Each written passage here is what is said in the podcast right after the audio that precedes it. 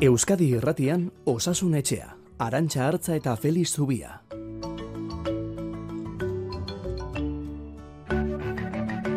Kaixo egun onden hoi, hemen bai amarrak arte osasunaz eta haren ingurumariko ezaritzeko garaia da Euskadi Irratian.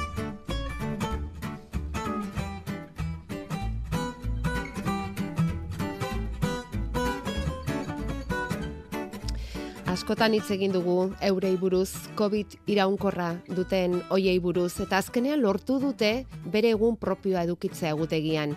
Horrek ez ditu sendatuko gaitzak utzi dizkien min fisikoak eta ezinak, baina bueno, psikologikoki bultzada izan liteke covid pasa eta oraindik ere erabat sendatu ezinik dagoen kolektibo horrentzat.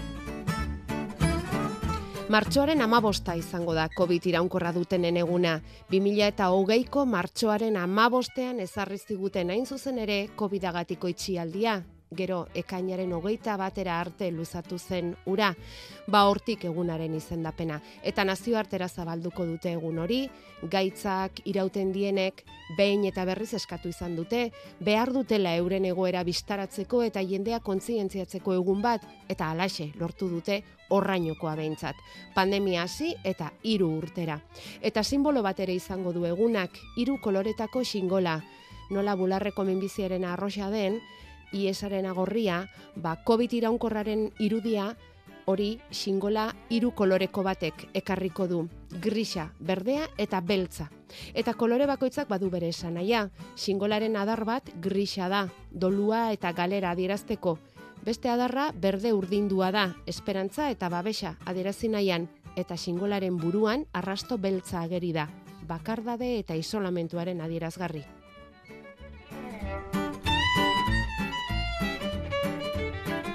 Asko dira oraindik ere COVIDaren arrastoak nozitzen dituztenak, kalkulatzen da COVIDa pasa duten guztien artean eunetik amabostek gaitzarekin jarraitzen duela.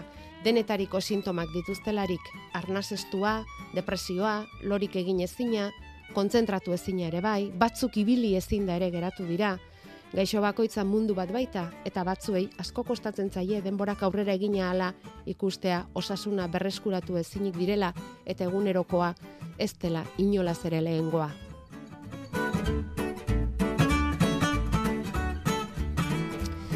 Feliz Tubia, kaixo egun hon. Egun hon. Ongi zara? Bai, bai. Bai, ongi. Bueno, luze doaki hauei, eh? Nola lagundu?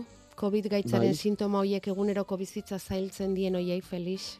Bueno, ba, ez da erraza, ez da erraza, e, gaitzari buruz gutxi dakigulako, baina bueno, lehenik eta behin ba, arazo badenean ura onartu behar izaten da, eta horretarako pauso bat eman da, e, ikusi da mundu guztian gertatzen den arazo badela, eta ez, inguru guztietan eta gizarte guztietan, eta beraz horrei ba, oinarri biologiko bat eman behar zaiola, da bada zerbait, eta virusarekin lotutako zerbait, ez, e, COVID iraun eragiten duena, eta horrekin batera, ba, behin hori onartuta eta ikusirik zer den, ba, ikerketa eskaini beharko zaio, eta gero, ba, gaixotasun arraro guztietan bezala, bueno, arraroa ez daina arraroa, azkenean asko dira ez, baina bai, bai. ezagutzen ez den zerbaitean bezala, ba, talde espezializatuak sortu, eta gero talde horiek e, ba, bere lan egin dezatela, elkarbanatu dezatela euren esperientzia, eta hmm. bidea eginez, eta bitarten bentsat, ba, onartu hori hor dela, eta behar diren e, baliabideak izango direla.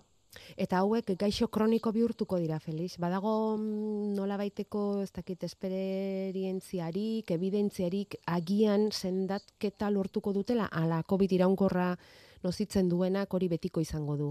Ba, ez dakigu. Ez dakigu. Ze azkenean eh, oso zabala da den sindromen eh, eremua edo, ez? Hmm. E, sintoma batzuk badirudi denborarekin hobetzen direla, beste batzuk ez, e, pertsona batzuk hobetzen dira, beste batzuk ez, batzuk gauza batekin, besteak bestearekin. Ja. Oraindik ere oso denbora gutxi da, ezagutu bai. beharra daukagu, ikasi beharra daukagu, eta hmm. denetarik izango da, eta bentsat gutxienez harreta izan dezatela, eta e, bidea egin dezatela eta beste askotan aldarrikatu izan dugun bezala, ez da, ikerketa egin dadila. Ikerketa egin dadila, ba, apur bat honetan aurrera egin alizateko. Eta momentuz behintzat, eh, aldarrikatzen zuten egun bat behartzutela, ez da, euren egoera bistaratzeko, kontzientzia zabaltzeko, eta hori izan dugun bezala, martxoaren amabosta izango da, beraz datorren aste azkena, lehen da bizikoa, eta ez izan zalantzarik gogoraraziko dizuegu eta.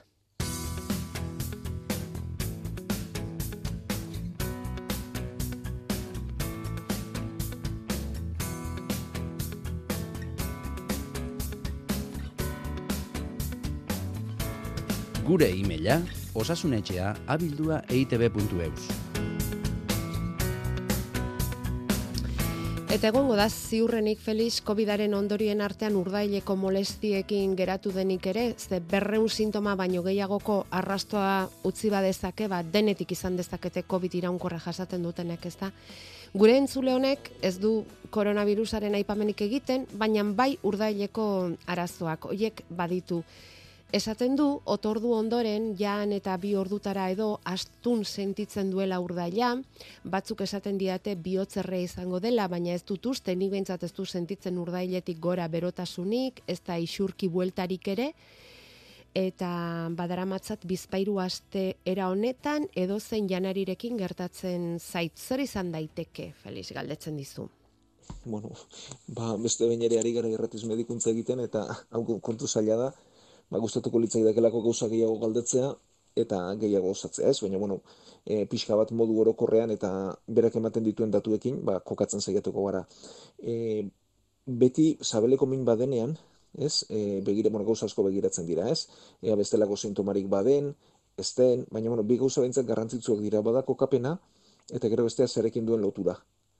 Orduan, e, bueno, ba, eskuin zaietzen azpialdean, gibela eta behasun bidea dauzkagu sabelaren goialdean, hor urdaila eta area. Ezker zaietzen azpian, barea.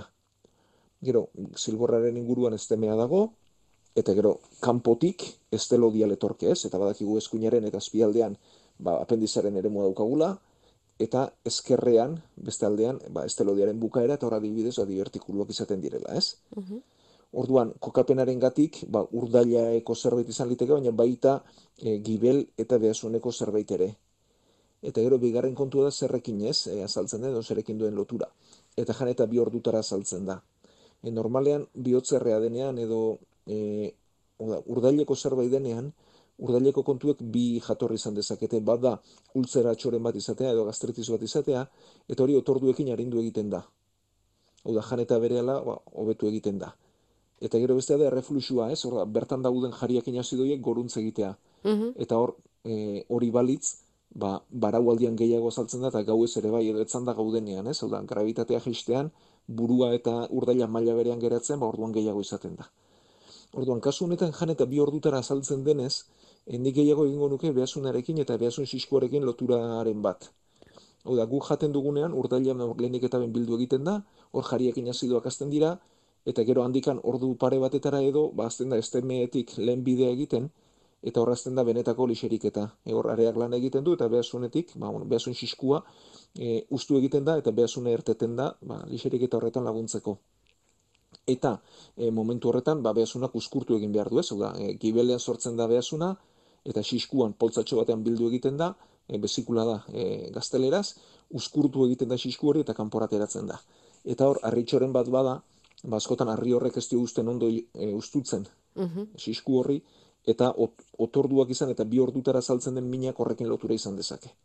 E, batzutan min nabarmena izan hori da, e, joan et, intentsitatez aldatzen dena, baina ordu erdi bat berrogei minutu irauten dituena, batzutan luzeago, eta beste batzutan minzorri moduko zerbait izaten da azaltzen zaila, e, zaila izaten dena. Orduan, denborarekin eta kokapenarekin horretara garamatza, baina e, hori ekografia baten bidez bai ezatu beharko litzateke. Bai, eta guk hori ezin dugu egin, hemen.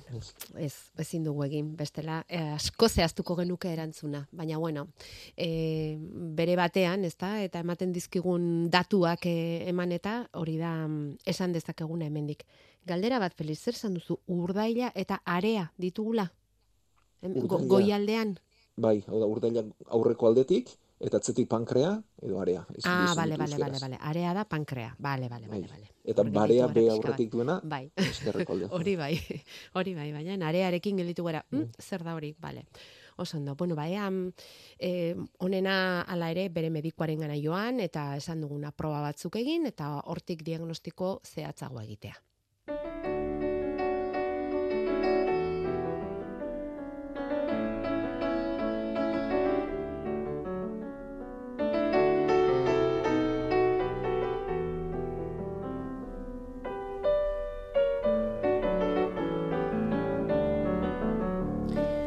Osasunetxean jasotzen ditugu galdera oso zehatzak, e, jasotzen ditugu era guztietako ekarpenak, eta jasotzen ditugu tarteka eskariak. Eta hau horrelako bada.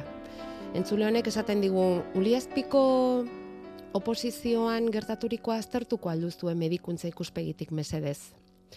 Alegia, norberaren hizkuntza garrantzitsua den zaintza mota guztietarako.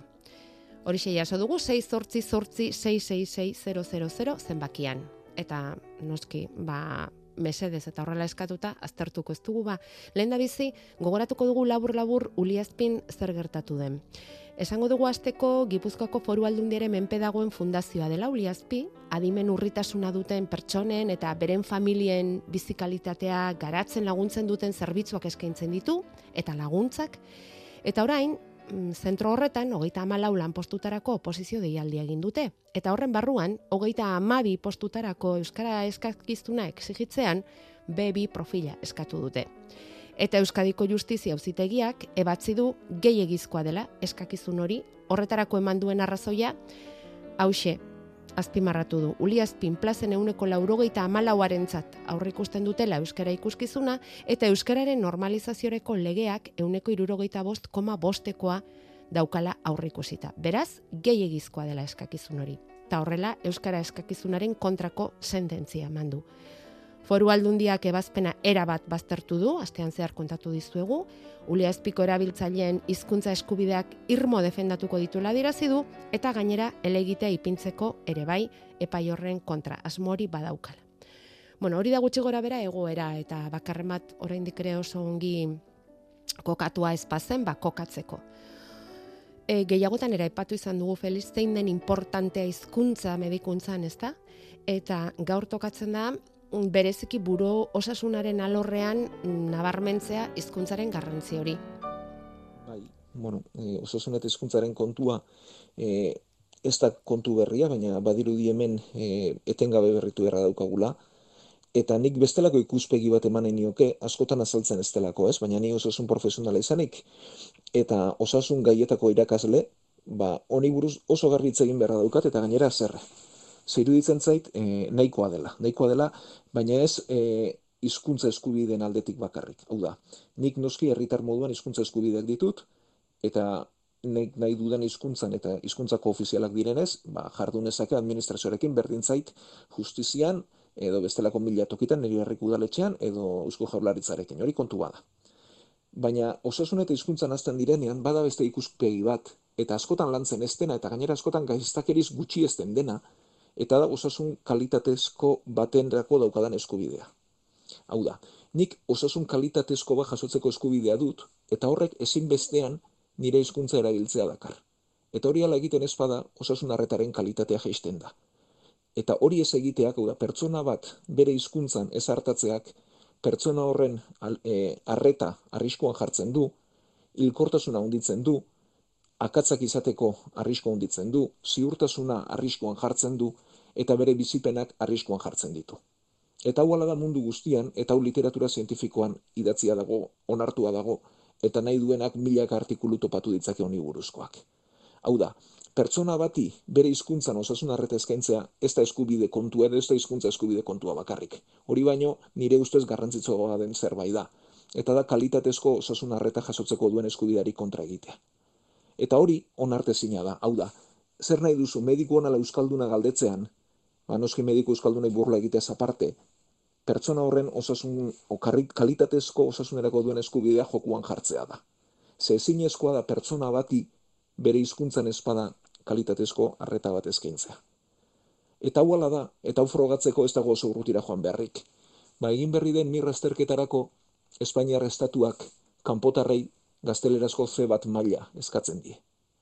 Eta mundu guztiak onartzen du, ala delako eta behar duelako, baina alderantziz ez da onartzen. Eta ez dut inor ikusi galdezka, ea zer nahi duzun, mediku onala gazteleraz dakiena. Ez? Zergatik ez azterketa ingeles ez egin eta libre utzi, eta gazteleraz ez dakien jende onartu. Ba oso argiak izango direlako eta asko jakingo dutelako, baina arreta, medikuntzako arreta, erizaintzako arreta, fisioterapiako arreta, logopediako arreta, azkenean pertsonen arteko elkarrizketak dira, hmm. elkarrekintzak dira, eta horri hizkuntza sartzen da. Eta hori norberaren hizkuntzan egiten espada gaizki egiten da. Eta ez dut inor ikusi horri kontra egiten. Hau da, gauza batean hain zutzuari direnak ez ditut ikusi mirrazterketatik ze bat mailak entzeko eskatzen. Eta era berean, ba, adibidez, Ameriketako estatu batuetara mediku joan nahiko banu, lehenengo neurria eta logikoa da eskatzea, ingelesezko ze bat maila da. Edo, handaukaten baliokide bat. Hau da, ingelesez jakin gabe ezin niteke Ameriketako estatu batuetan mediku izan. Eta gurean zergatik ez? Bueno, ba, erantzunak norberak bila ditzala, baina ez dute zerikusirik osasun gintzarekin eta kalitatearekin. Ja. Hori orokorki esan da, eh? Eta bueno, nik ikusi ditut hankasartza handiak, eh? E, neuk, neure begiz ikusiak, ba, pertsona batek iktuz bat izan, medikua gazteleraz, arrekin isketan saiatu, eta gazteleraz ondo erantzuten ezionez esaten afasia bat zuela. Eta hori etzen afasia bat. Zuena zen gazteleraz etzekiela ondo egiten, medikuak euskeraz ez, eta gero neu joan eta euskeraz bizi-bizi aritu zenean, ba ikusteko zen mediku horren horpegia ez. Hau da, gizon honek ez du afasiarik. Hemen arazoa hizkuntza arazo bada, baina hori osasun kalitatera doa, eta pertsona horren arri, e, osasun arreta arriskuan jartzen du. Eta horrelakoak milaka esan genitzake. Eta hau bereziki larria da buru osasunarekin ari garenean. Ze azkenean buru osasunean daukagun tresna nagusia hizkuntza da. Ez pertsona batek nola galdet e, azalduko du bere e, animoa zein den, zein umoretan dagoen, lo nola egiten duen, nola zein bizipen dituen, hori guzti hizkuntzarekin bakarrik egin liteke. Eta neurtua dago eta ikusia dago, pertsona bati hizkuntza aldatzen baldin bazaio, galdera horiek egitean eta bere adierazpenean, ba, ez dela ondo neurtzen eta diagnostikoak ez direla ondo egiten. Beraz, uliazpira bueltatuz, hau da, balorazio egoki bat egiteko, han dauden pertsonai arrete egoki bat emateko, ezinbestekoa da euskeraz aritzea. Euskeraz ere aritzea, hau da, bi hizkuntzak ondo menderatzea eta balorazio horiek ondo egitea. Eta gero noski egunerokotasuan nean badauen hurbiltasuna, zein bizipen izango duten, ez? E, han dauden erabiltzaileek nola biziko duten, hizkuntza etengabe aldatu behar badute, distres linguistikoak e, osasun gintzari eragiten dion kaltea, ba guzti hori ere hor dago, ez? Beraz, horri kontra egitea, kalitatezko osasun arreta bati kontra egitea da. Eta askotan, eh, osasun gintza sartzen denean eta hizkuntza sartzen denean, hizkuntza eskubidez hitz egiten dat hori, ba, noski, e, oso ondo dago eta ezinbestekoa da, baina mm. bigarren ikuspegi hau ere astu egiten zaigu, eta nik uste bestea bezain garrantzitsua dela. Ja, kalitatezko osasunerako eskubidea daukagu denok, ezta? Hori da. Eta hori galdu egiten da gure hizkuntzan erabiltzeko aukerarik ez badaukagu. Hori da. Eta hau bai, berriz diote, mm. e, mundu mailan milak artikulutan eta lanetan frogatua dago.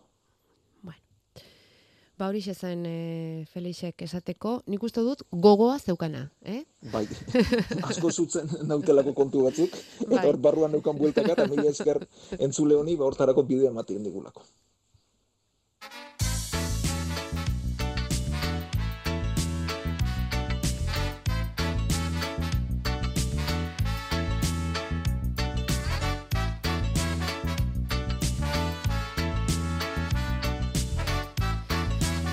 Bueno, Feliz Zubiarekin ari gara, beti bezala hemen Euskadi Ratian amarrak arte osasun etxean, Donostia Hospitaleko zainketa berezien unitatean zerbitzu buru da bera, egunero etorriko zaizkizu gaitz diferenteak dakartzaten gaixoak Felix eta osasun etxean ere bai, eh? Orantxari gara e, hizkuntza eta osasun gintzaz izketan, eta orantxe pasako gara artrosiari buruz hitz egitera. Eta gustura gainera. Al baldin badugu nola edo ala lagundu eta al baldin badugu ba osasun gintzaren inguruko divulgazio pikin bat egin. Irurogeita iru urteko emakume honek badaramatza iru edo lau urte artrosia dudala, bueno, duela esan ziotenetik, e, oetik gorputza minduta jeikitzen da, esaten du berak, trakets, sentitzen naiz hasieran mugimenduarekin pas egiten zait, baina min iraunkorra daukat, batez ere eskuetako atzamar lodian. Bereziki pintza egitean hartzen dut mina. Antiinflamatorioak hartzea da parte beste zer egin dezaket. Eta gero esaten du farmazian erosti dituela edateko hauts batzuk, Ialuriniko esaten du kolageno eta hainbat mineral eta vitamina duena ezertarako balioko dit? Feliz, nola lagundu da izaiokegu? Ba, kasu honetan, bi artrosi talde bereiziz. Hau da, e, artrosia badakigu, bueno, gure entzule badakite ez, en, artikulozetako giltzaduretako gaitza dela, hor, ezurrak ezurrarekin e, topo egiten du, berez ezurrak puntan, ba, elkarrekin hobeto txirristatzeko edo badu e, kurruzka, badu kartilagoa, eta ujaten denean azaltzen da artrosia. Eta e, artrosi mota berezi bat da eskuetako artrosia, eta batez ere atzelodietako artrosia, ez, kasu honetan azaltzen dena. E, orokorrean bestela artrosia belaunetakoak, bizkarrezurrekoak, e, aldakakoak, ba, pisuarekin dute lotura, ez gehiagizko lanarekin eta gehiagizko jarduerarekin. Eta horre bide bat darama. Baina eskuetako artrosia, e, badirudi gaitza ere litzatekela bera, e, emakumetan gehiago ematen da, eta bai noski lanarekin eta jasotzen duen kargarekin lotura duela, baina batez ere badirudi erentziarekin duela lotura. Hau da, eta atzolodiaren oinarrian azaltzen da, ez? Eta pintza egiterakoan, ba, gure entzule honek ondo dion moduan, azalduko litzateken min bada eta ezintasun bada. Beraz, e, horrek jatorri genetika duela jakinda eta hori horri izango duela jakinda horrekin bizitzen ikasi beharko du. Ze momentu bentsat, tratamentu berezirik ez da. Gero, e, ba, kartila gorri edo kurruzka horri laguntzeko, ez? E, badira botikak, berak aipatzen dituen ba, azido bai. eta bar, bueno, hauek e, belaun aldakan eta gainontzean gaitza moteltzen laguntzen dute, ez sendatzen, baina mantzogo joan dadin bai, ez? E, bestelako artrosietan pisua da kendu behar dena eta gainkarga kendu behar zaie, giltzadurei, baina eskuetan hau ez da inerraza izaten, ez? Hmm.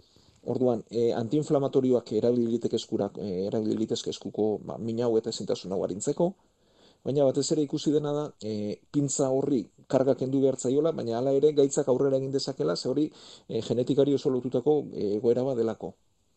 Eta orduan, e, pintza alik eta gutxien egin behar da, eta batez ere alik eta karga gutxienarekin. Hau da, e, ba, kontuz izarak zabaltzerakoan. Kontuz e, pixuak pintzarekin bakarrik hartzerakoan. E, askotan ohitura kontua dugu, ez? Ezaten dute eskuaren erdia pintza dela. Ja eta batez ere gauzak heltzerakoan ba, bueno, ba, esku guztia erabiltzea gomendatzen dute, hau da, eskuko bostatzak erabiltzea eta ez atzelo dia bakarrik. Mhm. Eta horko e, helduleku horrekin ba, gauzak eramaten eta mugitzen saiatu. Bai. Hori batetik. Eta gero badira, e, ortesiak badira plastikozko egitura batzuk, ba, atzelodiaren e, azpian jarri litezkenak eta lagungarri izan litezkenak. Ba, besteko ez da. Bai. Hori da. Mhm segurazki nabarituko du zein mugimendurekin ez duen hainbesteko mina hartzen eta ikasten bai. joango da, ez? Era berean mugimendu hoiek egiten eta pixkat postura bai. diferenteak ez, asmatzen edo norberaren egokierara, ez? Jartzen ikasi behar, ez? Esaten bai. duzunagatik behintzat. Bueno, eta hurrengo kasuak ere artrosiarekin du zer ikusia, hau 76 urteko gizonezkoa da, bost urte ziatika erasoa izan nuen, eta batez ere oineko behatz lodian ditut arazoak. Orain arte, mendian ibiltzen ohitua naiz eta duela urte bete Parkinsona diagnostikatu diate. Hortan momentu zarazorik ez. Baina, behatz lodiaren azpian, e, minberatzen zaidanez, masajistak plantilatxo edo almohadila bat edo jartzeko gomendatu dit, eta pare bat aldiz jarri dut behatz hortan, baina gero sekulako kalambreak, ziztadak eta sentitzen ditut. Batak bestearekin zer ikusirik izan dezake? Galdetzen du. E, bueno, pixka bat kokatzeko bentsat, ez? Kasu honetan artrosia daukagu, orokortua pentsatzen dut, ze oineko atzelodiko mina gutxitan da artrosiak sortua. Kasu honetan behatzelodian, ez? Oinaren azpialdean daukagun mina, eta pentsatu behar dugu korputzaren pisua, ez? Ba, oinetatik jisten dela lurrera, eta pisuaren karga ez dela berdin banatzen, eta karga gehien duen puntu hietako bat, ba, behatzelo di horren oinarria da. Beraz, e, horri batez ere karga kendu behartzea baina oinaren edo ibileraren mekanika aztertu beharko genuke. Eta ez dakidana da, baina hori komenin jolitzateka aztertzea, Parkinsonaren, hasi berri den Parkinson horrek, ibilera aldatu dion ere. Orduan, e, gomendatuko geniokena da, ba, ortopedia batetara joateko, baina, bueno, e, podologon batek begiratzeko hori, ze egin dioten aurrela ezin da egin, ez? Hau da, e, pisuaren karga, behatzelo di horrei karga kendu behartzaio, horretarako oinetako plantilla egoki batzuk behar dira, eta ezin da e, koskatxo bat jarri, dorlako gailu txiki bat jarri eta konpondu. Plantilla osoak beharko ditu. Eta orain, oinaren azpian nabaritzen duen ezintasun txinkurrituta hori da, e, gor, oinaren karga aldatu delako, toki diferentetatik dolako, baina ez egokitik. Beraz, erremedioa plantilla batzuk dira, baina ondo jarritako plantilla batzuk. Eta beraz, oinoiek aztertu behar dira, ibilera aztertu behar da, eta mm, Eta beti ondo etorreko zaigun pixua arindu, beti hori da. esaten Gorputzaren diguzuta. pisu arindu albada, ariketa fisikoa egiten jarraitu, baina kasu honetan, ba, pisuaren banaketa eta pisuaren lurreratzea aztertu beharko litzateke. Bueno, konforme. Ba, honetan utziko dugu gaurkoa, Feliz Zubia. Ze, bai, galdera gehiago ere badaude, baina e, txandaka txandaka joan beharko dugu. Gauza asko aztertu ditugu gaurko saioan ere, pausa pixka bat e, komeni da, albisteak etorriko dira orain amarretan, amara unean sartuko gara gero, izarorekin utziko zaituztegu, eta gaur zortzi elkartuko gara, berriz ere, Feliz? Ba, hemen izango gara. Eta mila esker, ba, zuen galdera, ekarpen eta ba, parte hartzeagatik. Osasun etxea, igande goizetan, Euskadi irratian. Calcetines altos, pies en botas, jerseys abrochados, bufandas y colchas, ventanas cerradas, cristales con vaho, charcos y gotas, balcones mojados.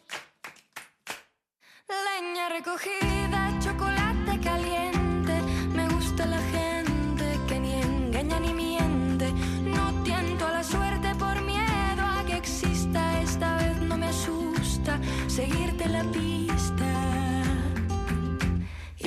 Invierno a la vista.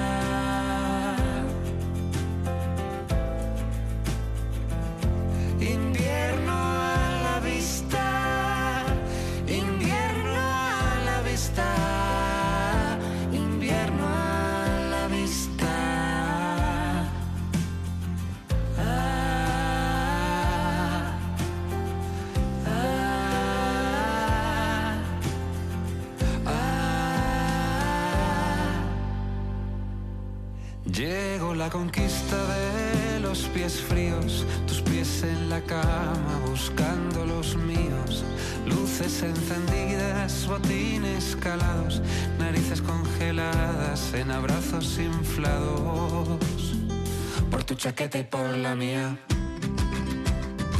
por tu bufanda y por la mía, por tu chaqueta y por la mía, por tu bufanda y por la mía.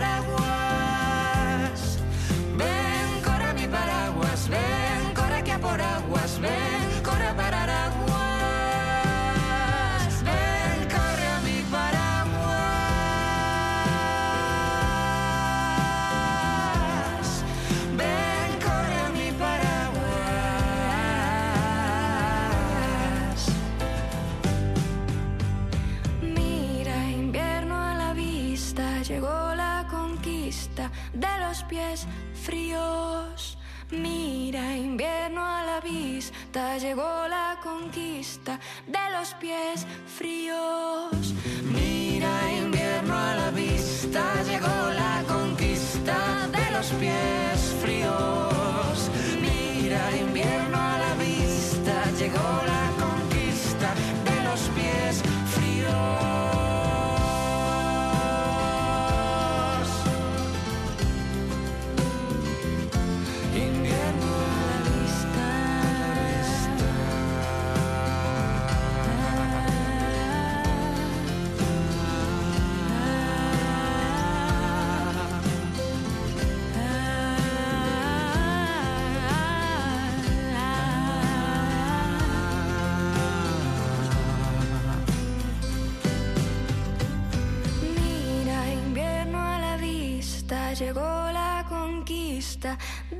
pies fríos.